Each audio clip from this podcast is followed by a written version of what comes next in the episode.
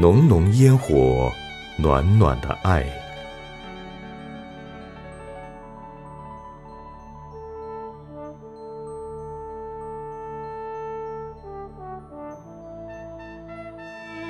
在我儿时的记忆里，烟火是美的，也是暖的，因为那些暖融融的爱就在那里面袅袅的升腾、萦绕。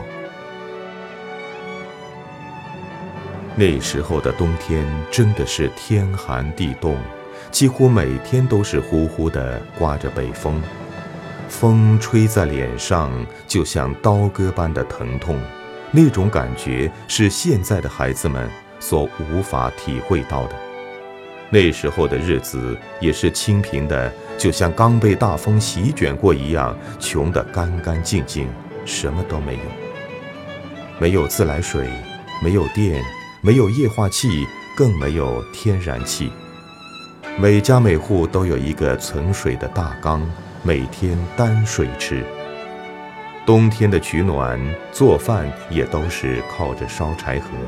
只要烧柴禾，家家户户都有袅袅的炊烟升起；只要是取暖，就要用柴禾点火盆，就会生出满屋子的烟气，呛得人眼睛直流泪。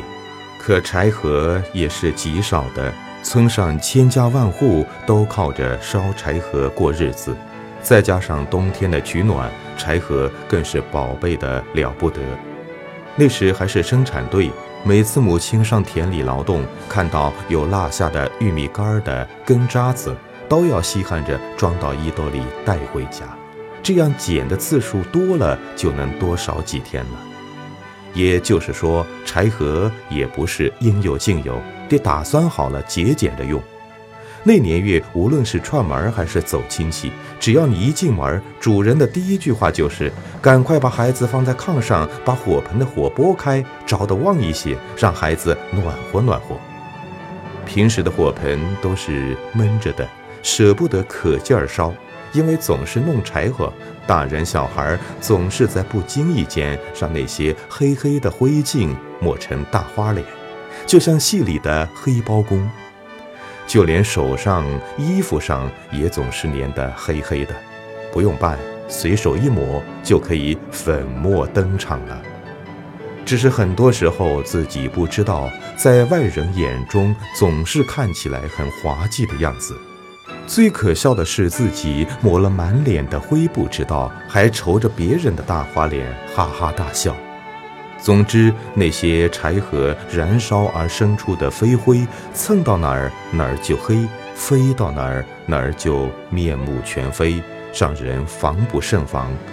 虽说脏点儿，但给那些清贫而单调的生活增加了很多的乐趣。那时候的我，刚刚朦胧记事。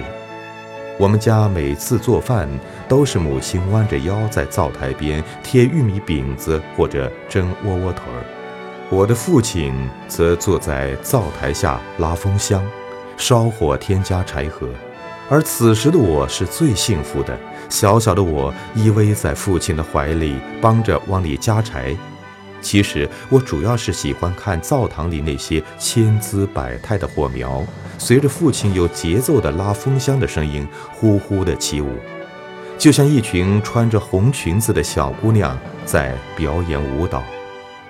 我出神地望着她们，她们的美丽让我油然而生出许多莫名的幻想。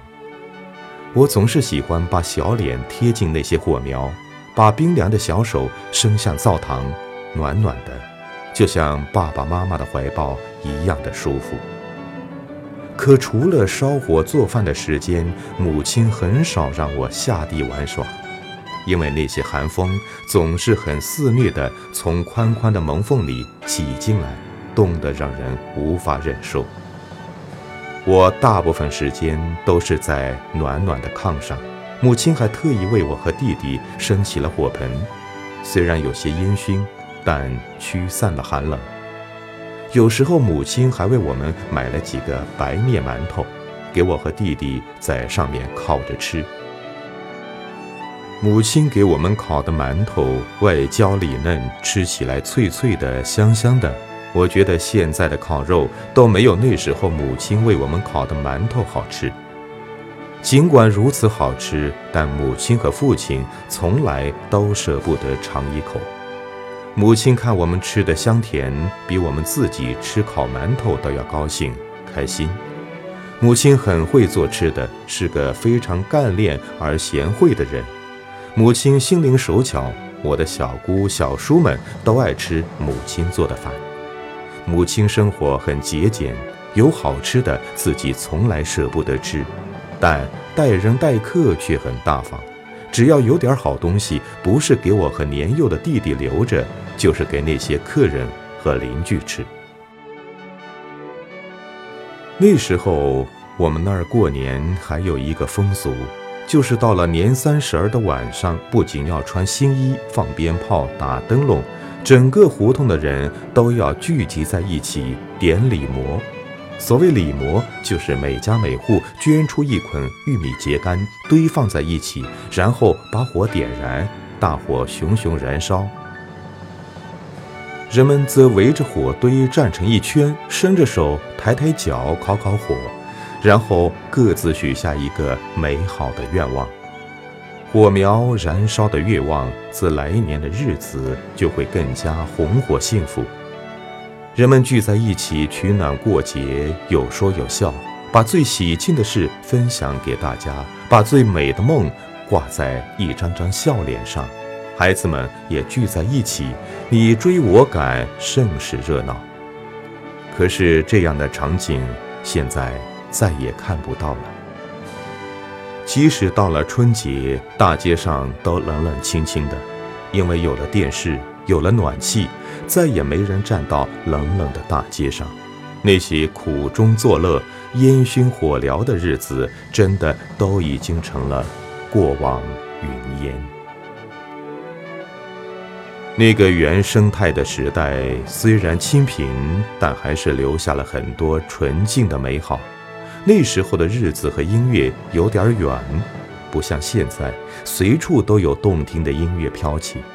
起初，我所听到的美妙声音，就是母亲每天纺线时、纺车时发出的嗡嗡嗡声，和父亲咕哒哒、咕哒哒有节奏的拉风箱声。我习惯了这个声音，也喜欢上了这个节奏。到如今想想，我觉得对我而言，这是世上最美的音乐了。因为我穿的衣服和鞋子都是从母亲嗡嗡嗡的纺车声里转出来的，我所吃的米饭窝头都是从父亲咕哒哒咕哒哒的风箱里烧出来的。那些声音里浸透了父亲母亲对我深深的爱和养育我的辛酸，还有那些清贫带来的无奈。到后来，我稍大一些，才有了收音机里儿童节目《小喇叭》，我才知道了什么是纯粹的音乐，而我原来听到的都是生活的音乐。感谢我的父亲、母亲，给了我那么多纯真而又温暖的记忆，在那个炊烟袅袅、烟火缭绕的年代里。我并没有感到任何的清贫和不快，父亲母亲给了我满怀的疼爱和温暖，是他们用质朴和勤劳的爱滋养了我，让我拥有了一个欢乐而幸福的童年，一段暖暖的烟火红尘。